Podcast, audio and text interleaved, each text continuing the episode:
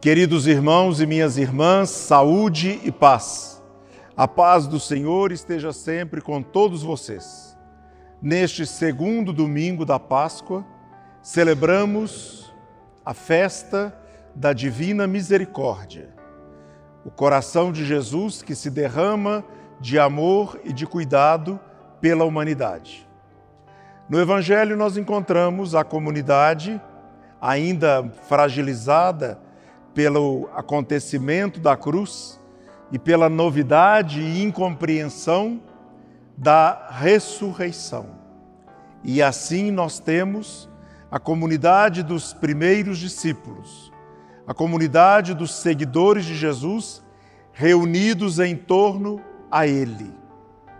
Tudo isso acontece e cada semana de novo nós ouvimos no primeiro dia da semana no primeiro dia da semana. É assim que nós compreendemos o domingo como o dia do Senhor. E era este o dia que também a comunidade dos cristãos passava a se reunir. Os cristãos, inicialmente, eram como Jesus, Maria, José e os apóstolos, oriundos do judaísmo e por isso guardavam o sábado.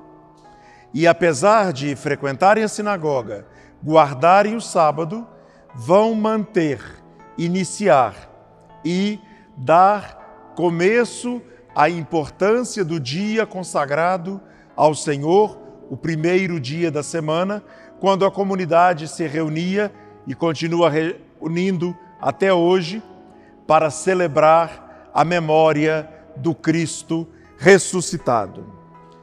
A comunidade entende, a comunidade experimenta que toda a fé cristã acontece como lugar de encontro. E este encontro se dá na pessoa viva do Cristo ressuscitado. E assim, nós, seguidores do Senhor, que experimentamos a sua ressurreição, devemos ser Páscoa para o mundo em que nós vivemos.